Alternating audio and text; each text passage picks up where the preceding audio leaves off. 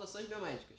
Me chamo Antônio Rafael e no vídeo de hoje vamos falar sobre o coronavírus, um vírus que está infectando várias pessoas ao redor do mundo e quem vai nos acompanhar nessa conversa é o Dr. Carlos Marques.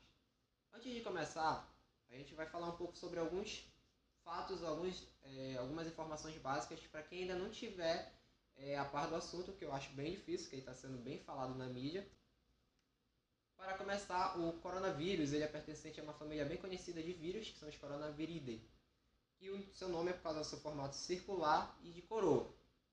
Os primeiros, os primeiros coronavírus foram identificados em meados da década de 60 e possuem mais, mais variações que vão desde os vírus simples, que causam apenas um resfriado comum, e outros com maiores riscos à saúde. O novo vírus é apontado como uma variação da família dos coronavírus, o primeiro caso foram identificados por volta de dezembro de 2019 na cidade de Wuhan, na China, que é o epicentro, o epicentro da, da infecção. Seu nome científico é conhecido como 2019 nCoV, e tal mutação que teria originado essa, é, esse novo vírus ainda é desconhecida. Outras variações mais antigas do coronavírus são conhecidas pelos cientistas como a SARS, que veio dos felinos para os humanos e causa a síndrome respiratória aguda grave, que foi, no caso, ela surgiu por volta de 2002, e temos a MERS-CoV, que, foi, que causa a síndrome respiratória do Oriente Médio, vindo de dromedários. Agora, para iniciar o vídeo, gostaria que o senhor se apresentasse para quem estiver nos assistindo e vamos dar continuidade no assunto.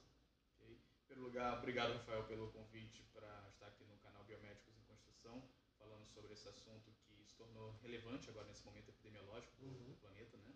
Ah, bom, como você mencionou, meu nome é Carlos Marques, eu sou biomédico formado pela Universidade Federal do Rio de Janeiro, sou professor da Universidade do Estado do Pará e do Centro Universitário Metropolitano da Amazônia e membro da Academia Paraense de Biomedicina. Bom, para começar, uma pergunta bem básica e que pode derrubar muitos mitos que estão sendo falados sobre o próprio vírus é como é, como é feita a transmissão dele, como é que ele passa de pessoa para pessoa. Bom, assim como, como os demais coronavírus e outros vírus respiratórios também, a transmissão normalmente ela é feita através de secreções do indivíduo infectado, né? secreções respiratórias, né? como por exemplo ah, partículas de saliva, ou através de tosses, espirros, ou até mesmo contato com superfícies que eventualmente tenham sido depositados uma dessas gotículas contaminadas também podem auxiliar na transmissão desse vírus. Mas, especificamente no caso do coronavírus do, desse surto atual, 2019 nCoV, que você mencionou, uhum. uh, a gente não sabe ainda exatamente qual foi a fonte primária de infecção. Ele é um vírus potencialmente de origem zoonótica, como a gente sabe, né? ele veio potencialmente de um animal silvestre, mas não se sabe exatamente ainda como se deu esse momento inicial da, da transmissão para o ser humano se sabe que hoje em dia já é possível a transmissão entre humanos dessa forma aqui que a gente está mencionando. É, é importante mencionar que na data desse vídeo ainda não se sabe como é ocasionada essa transmissão. Rolou boatos de que ele teria sido transmitido através de uma sopa de morcego ou que teria vindo de, de cobras transmitida para humanos, mas até o momento desse vídeo ainda não foi confirmado. Qual é a possibilidade dele chegar no Brasil? Já que existem alguns casos suspeitos, mas existe a possibilidade de chegar no Brasil? Qual é? Bom, a possibilidade existe de chegar em qualquer canto do planeta. Uhum. Chegar não é o problema, né? A gente vive hoje num mundo globalizado em que não só pessoas, mercadorias circulam o tempo inteiro pelos mais diversos cantos do nosso planeta. Então, a, a possibilidade de chegar, de fato, ela é real, ela existe uhum. E ela, inclusive, é esperada pelas nossas autoridades de saúde pública. A diferença é a capacidade que ele teria de se manter naquele novo território. A gente observa já em 24 países, né, até a data que a gente grava essa nossa interação aqui, 24 países já com infecções relatadas ah, fora a China, né, que foi o epicentro da, da epidemia, ah, mas 24 países que já apresentam vírus ah, dentro do seu território, embora não necessariamente circulando naquela região. Vale lembrar que a gente tem um, um, clima aqui característico, tropical, que dificulta um pouquinho, particularmente a, a transmissão no sentido de que você desidrata muito mais fácil essas gotículas de transmissão que eventualmente podem levar o vírus de um indivíduo para outro. Né? Então tem toda uma questão de temperatura também que não é muito favorável a essa transmissão, mas possível é, uh, ele pode chegar a qualquer momento, inclusive temos casos suspeitos ainda em uhum. investigação, até o momento dessa nossa interação também ainda não confirmados, mas sim, é possível chegar. É, caso ele chegue ao Brasil, como, como você acha que seria uma estratégia ideal a ser tomada E como é, como é que as pessoas deveriam reagir a essa confirmação? Bom, em primeiro lugar, vale lembrar que pânico não é a melhor estratégia uhum. nesse sentido. Tá? Muitas vezes as pessoas ficam, ficam um pouco amedrontadas com a notícia de um novo agente infeccioso, mas nós temos outros agentes infecciosos circulando por aqui que a gente deveria estar muito mais preocupados com eles e não necessariamente estamos. Né? Inclusive, ah, mais Justamente, né? um dos nossos maiores problemas é que, felizmente, nós temos vacinas contra, mas ainda assim temos um problema com o atendimento à recomendação vacinal de respeito ao próprio sarampo, por exemplo. Né? Ah, outros companheiros nossos já de longa data, o vírus da dengue, por exemplo, temos tantos outros problemas mais preocupantes aqui para a gente no momento que a gente não tem dado tanta bola assim. Mas no caso de uma eventual chegada do, do coronavírus, as autoridades de saúde pública já têm protocolos estabelecidos para atuar com relação a essa chegada, inclusive com o monitoramento dos potenciais indivíduos que possam estar chegando, carregando esse vírus, vindo das regiões onde ele está sendo transmitido ativamente, principalmente da China, né, que está concentrando mais de 90% dos casos, quase 99% dos casos hum. ali de, de, transmissão.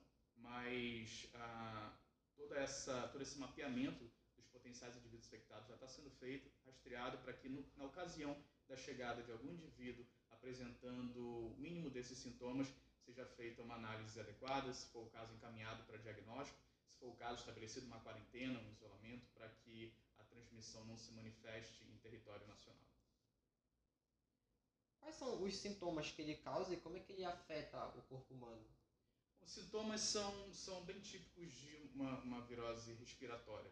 Por exemplo, sintomas como febre, uh, tosse, espirros a gente pode observar ali também presente, mas a questão é que os casos graves costumam evoluir para um quadro respiratório mais intenso, a gente já começa a notar, por exemplo, uma dispneia, né? uma dificuldade respiratória uhum. associada ali a uma falta de ar, podendo evoluir para uma situação, por exemplo, de epidemia e, e até algumas vezes insuficiências renais também relatadas ali. No, no, já, já cheguei a, a, ver pessoas falando que ele é, se assemelha muito a uma gripe comum. Como a gente pode, no caso, se isso for verdade, como é que a gente poderia, no caso, diferenciar um do outro? Bom, o primeiro ponto que a gente tem que ter de diferenciação aqui é que a gente está falando de vírus distintos. Uhum. Né? a, a gente tem ali como causador da gripe o vírus influenza uhum. e como causador desse, dessa nossa situação atual aqui um novo coronavírus. Né? Ah, vale lembrar que os coronavírus já são velhos conhecidos nossos, embora possa parecer que ah, é da atualidade, você mesmo mencionou aqui na abertura, né, que a família em si de coronavírus já, são, já é conhecida perdão, desde lá da década de 1960. Né? Então, ah, a gente encontra os coronavírus frequentemente associados aos resfriados comuns.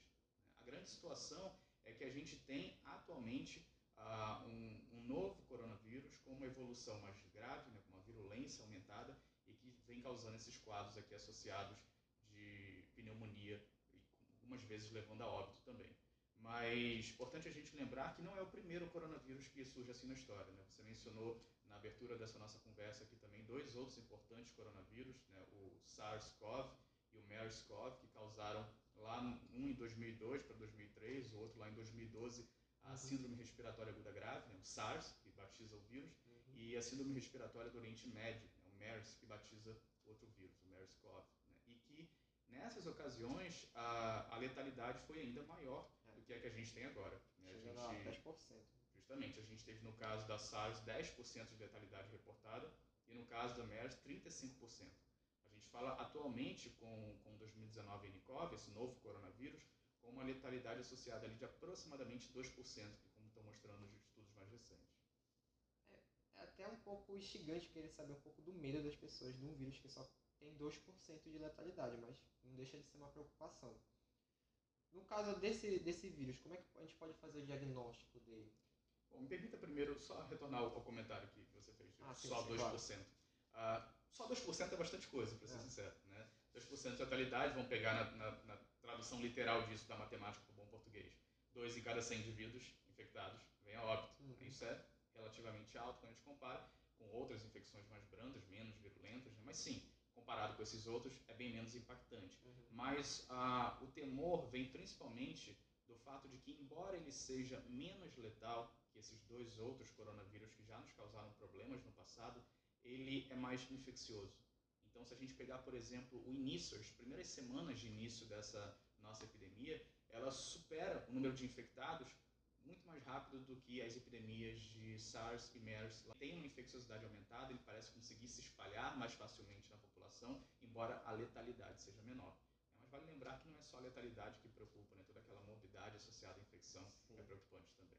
É importante também mencionar o caso dessas pessoas que elas chegaram a evoluir a óbito. No caso, elas já tinham algum comprometimento de saúde, certo? Certo. É importante a gente notar que ah. não são ah, casos de um modo geral, que estão vindo a óbito daqueles uhum. indivíduos infectados, aqueles 2%, né, como a gente Sim. mencionou aqui. Uh, o que a gente tem notado principalmente é que há uma prevalência nessa, nesse processo de indivíduos do sexo masculino, né, homens, uh, particularmente com idade mais avançada, acima de 60 anos, são aqueles que a gente vem observando o óbito mais frequente, e, como você bem mencionou, com alguma comorbidade, alguma outra doença de base ali, uh, que pode acabar comprometendo partir do momento da, da instalação do agente infeccioso no indivíduo, o funcionamento daquele organismo. Existe já, no caso, alguma restrição internacional? Até o momento desse vídeo, a OMS ela lançou um alerta. O que, que isso afeta o mundo de uma forma geral? Certo. Uh, esse ponto é bem interessante porque ele determina bastante como essa dispersão pode continuar ou não acontecendo ali para frente a partir do momento que os países detectam essa circulação e começam a estabelecer medidas com relação a isso. Né? Uhum. A, como você bem mencionou, a OMS elevou de fato a classificação de risco né, para a emergência pública de, de interesse internacional né, na, em diferentes países que compõem o globo. Uh, mas vale a gente observar que a partir dessa determinação, diferentes países começam a adotar restrições de, de circulação de pessoas.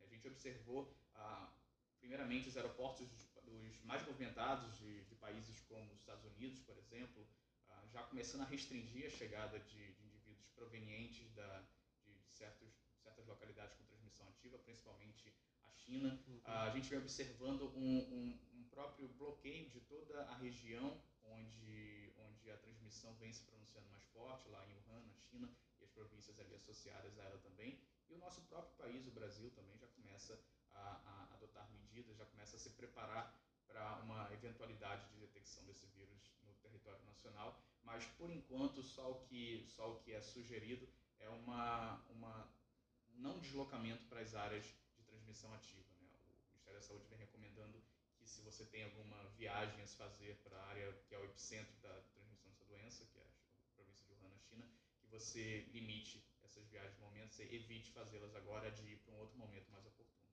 É, pegando um pouco o, o, a, a, linha de raciocínio desse, dessa última pergunta, como a gente pode definir, isso é importante até para o Brasil, como é que a gente pode definir o que é um caso suspeito? Essa pergunta é uma pergunta muito bacana, Rafael, porque ah, assim que essa epidemia começou de fato a se deflagrar pelo mundo, a gente começou a observar muitos locais reportando casos suspeitos e depois voltando atrás. No nosso próprio país foi assim também. Uhum. Ah, não, na verdade não era caso suspeito. Uh, tem algumas, alguns critérios que a gente utiliza para definir esse, esse caso suspeito, né? pelo menos três quadros possíveis. Mas, de um modo geral, a gente pode definir como sendo um indivíduo que apresente febre associada a qualquer sintoma respiratório, dessas infecções típicas né? que os coronavírus normalmente causam, uhum. uh, e que tenha um vínculo epidemiológico também, não só o critério clínico entra na jogada, o critério epidemiológico também. Como assim? Bom, um indivíduo que tenha viajado para o local, Wuhan, na China, por exemplo, ou que tenha entrado em contato recentemente com algum indivíduo ah, com suspeita da doença. É, no caso, já se sabe qual é o tropismo do vírus no corpo humano? Quais células ele tem preferência, ele ataca? Bom, o vírus específico desse, desse, dessa epidemia atual, né, que já se fala em pandemia pelo número de países afetados, continentes afetados também, uh, ele em si ainda não está conhecido adequadamente a ponto da gente compreender os, uh, os detalhes da sua interação com o organismo. O que a gente pode falar sobre ele é com relação ao que a gente já conhece quanto aos protótipos da família onde ele está inserido, do próprio gênero que ele está inserido, dos coronavírus. A gente sabe que são vírus que têm uma afinidade, um tropismo por células das vias respiratórias, superiores e inferiores, e por isso até mesmo que toda a sintomatologia está associada com as funções que essas células desempenham ali. É, no caso, eram duas perguntas, mas eu decidi fazer só uma. Como é que pode ser feita a prevenção? Tanto para a pessoa comum, aquela que, que não está envolvida ou na pesquisa ou cuidado de pacientes, E os profissionais da saúde, que estão direto ali na linha de frente, cuidando do paciente infectado. Como é que pode ser feita a prevenção para não contrair essa doença? Bom, uh, existem algumas, algumas diretrizes gerais nesse processo, independente do, da situação que a gente está considerando. É um uhum. indivíduo uh, não profissional da saúde ou um indivíduo que esteja atuando diretamente dentro da saúde. Mas, de modo geral, a gente pode colocar como, por exemplo, a observação da chamada etiqueta respiratória, ao tossir, ao espirrar, utilizar um lenço ou as próprias mãos para poder bloquear esse, o alcance desse espirro, o alcance das suas secreções respiratórias, né, para não atingir um outro indivíduo. Então, isso reduz a transmissão. Uhum. Uh, e também a lavagem compulsiva das mãos, né, lavando as mãos frequentemente durante o dia, justamente pela chance que a gente tem de veicular algum material ainda, de entrar em contato com algum material que, uma superfície que o vírus tenha sido depositado. Então, para o público geral, essas são as diretrizes que a gente recomendaria para uma contenção não só desse coronavírus, mas para qualquer agente infeccioso respiratório, né, que seja transmitido dessa forma, como a gente está falando aqui. Com relação ao público especializado, né, ao, à equipe de saúde que possam eventualmente entrar em contato com, com esses agentes infecciosos, há algumas precauções padrões a serem atentadas, né, principalmente quando estiverem tratando com relação à coleta de materiais para um eventual diagnóstico, né, e já vale a gente mesmo materiais como, ah, por exemplo, ah, secreções respiratórias, né, um, um, um, lavado aspirado de nasofaringe, por exemplo, um lavado broncoveolar, uhum. qualquer contato que ele, que ele venha ter com, com materiais de secreção respiratória desses indivíduos, é importante que esteja protegido desse contato. Como? Os EPIs básicos, né? luva, máscaras cirúrgicas, toucas, por exemplo, óculos, ah, além da, do, do, avental descartável, ele tem, pode ser utilizado. Ah, é importante a gente observar que muitos dispensam, acabam dispensando a necessidade do, do, do óculos como ponto de proteção também, que é uma importante região de entrada de, de agentes infecciosos, então mais um EPI importante ali. E particularmente se a gente estiver falando de, de indivíduos que vão lidar com, com esses casos de transmissão uh, mais de, de, perdão, de infecção de fato confirmada, a observância com relação à utilização de equipamentos ainda mais precisos nesse sentido. Né? Uhum. Máscaras de alta proteção, como aquelas que conseguem, conseguem ter poros menores, evitando assim a penetração de qualquer material particular.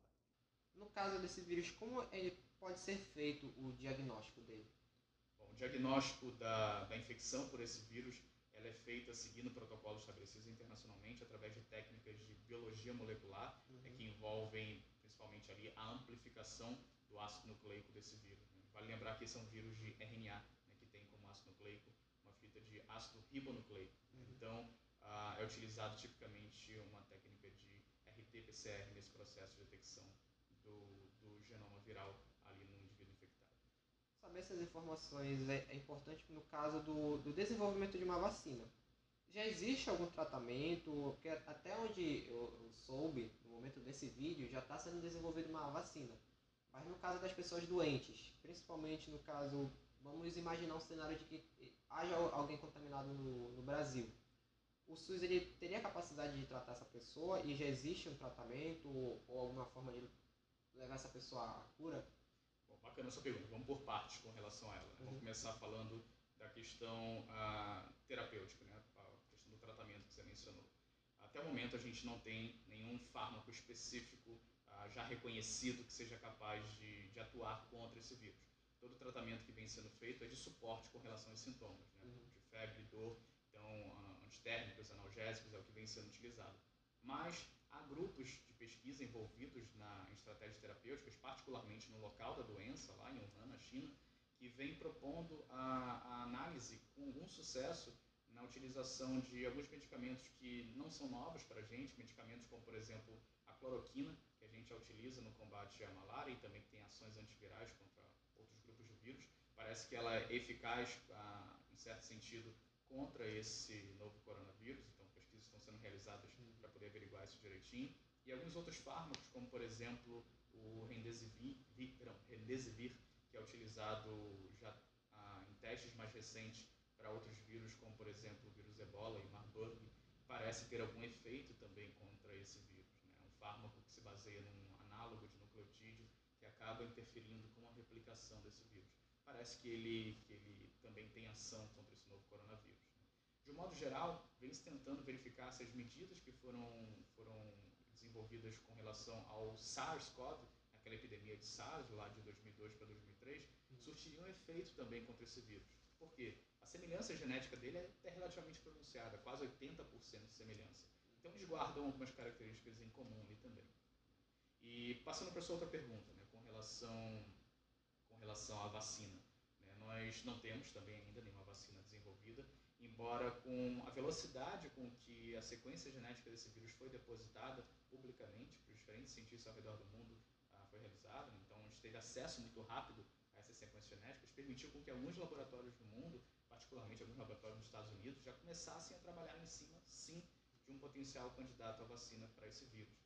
Inclusive, alguns laboratórios já estão propondo início de testes em humanos aí para junho desse ano. Sim. Embora a gente saiba que não é tão rápido assim. Né? O início dos testes, beleza, ele pode começar muito em breve, mas a, até isso significar a liberação da vacina para utilização muito tempo, até mesmo para que a gente possa garantir a segurança dessas vacinas. É, outro ponto importante que deve ser mencionado é a questão da, do compartilhamento de fake news, mitos, é, notícias falsas. Como eu já devo ter mencionado no vídeo, a questão da sopa de morcego, que falaram que transmite, um monte de coisa. Bora, bora ver algum, algumas perguntas que foram mitos ou verdades que, que até alguns seguidores da página chegaram a me mandar. É, é verdade que ele não existe a altas temperaturas e poderia, se for verdade, poderia ser até uma vantagem da gente aqui no Brasil. Mas é verdade essa notícia? É, o que a gente precisa observar ah, com relação às informações que são colocadas, até mesmo é refletir sobre o funcionamento desse próprio vírus. Né? Como é esse vírus? Como é, é a estrutura dele? Ele é um vírus ah, que apresenta um envelope envolvendo a partícula viral. Esse envelope ele tem natureza lipídica né? e substâncias que têm essa natureza lipídica, como por exemplo nossa própria membrana celular, em pontos desidratados do ambiente, acabam se dissolvendo, acabam se desfazendo. Então, de fato, altas temperaturas podem não só desidratar a eventual gotícula que ele esteja e com isso fazê-lo acabar perdendo a infecciosidade, mas até mesmo desnaturando suas próprias proteínas, que são importantes para que ele consiga acessar ah, o seu alvo na, na, célula hospedeira. Então, de uma certa forma, altas temperaturas vão sim impactar ah, o funcionamento desse vírus. Uma outra dúvida que talvez já tenha sido é, respondida, mas vale mencionar só pela questão de responder um fato ou um mito é, ele é o vírus mais perigoso que existe na questão de letalidade ou infecciosidade? Não mesmo. A gente tem outros vírus muito mais perigosos nesse sentido. Se a gente for pegar como um indicador disso a, a letalidade, por exemplo, a gente poderia falar de alguns vírus como Marburg, o próprio Ebola, que é bem famoso também, que a gente tem letalidades ali de 90%. A gente está falando de um vírus com letalidade de 2%. É. Tá? Então é bem. Nem de perto chega, chega próximo desses aí que são bem mais perigosos. É, no caso, outra que foi, foi mandado por um seguidor. Eu vou morrer se for diagnosticado com coronavírus? tem essa chance? Ah, chances sempre existem, né? Chance tem para quase tudo nessa vida, mas ah, vale observar aquelas situações que a gente que a gente mencionou em que os casos que estão vindo a óbitos são majoritariamente de indivíduos idosos né, e, que, e que têm alguma comorbidade. Uhum. Né? Então, tipicamente o que a gente tem observado que indivíduos que estão fora dessas características ah, acabam não evoluindo para um quadro mais grave desse como de óbito. Outra que pode ser bastante interessante, que eu vi até pela internet pessoas usando em aeroportos é, garrafas, garrafas PET grande assim, cobrindo o rosto. Teve um caso que eu fiquei me perguntando como é que a pessoa fazia para respirar, que ela simplesmente botou um saco plástico na cabeça. Aí vale para essa pergunta aqui: eu preciso comprar roupas e máscaras especiais para me proteger? Bom, é claro que ah, certas, certas medidas, como o uso de máscaras, vão limitar bastante uhum. a, eventualmente, você inalar uma dessas partículas suspensas no ar contendo o, o vírus no seu interior. Né? Mas vale a gente observar que ela não é 100% efetiva. Até mesmo porque essas máscaras frequentemente ficam folgadas no rosto, uhum. então tem sempre arestas pelo, pelas laterais que permitem a entrada do, do ar ah, no, no entorno daquele indivíduo Muitas vezes elas são usadas ao longo do dia inteiro, então elas ficam suadas também, então ah, isso acaba afetando a eficiência dessas máscaras. E vale lembrar que não é só através dessa região do nosso corpo que a entrada acontece, os olhos ficando expostos também tem a, chance de, de penetração de agentes infecciosos como esse, por exemplo. Bom, após esse, esse interessantíssimo vídeo, de um tema bastante atual, gostaria de agradecer ao Dr. Carlos Marques por ter aceitado o convite e fica aqui os meus sinceros agradecimentos. Eu que agradeço, você, Rafael, o convite para falar no canal Biomédicos em Construção uhum. e já parabenizo pela iniciativa do canal e, e agradeço de novo pelo convite de estar aqui presente. Bom, caso tenha restado alguma outra dúvida sobre o assunto, sobre o vírus, e vale mencionar que todas as informações que foram faladas aqui é na data de, de lançamento desse vídeo, vocês podem deixar aí nos comentários que a gente vai responder. Muito obrigado por, por terem assistido.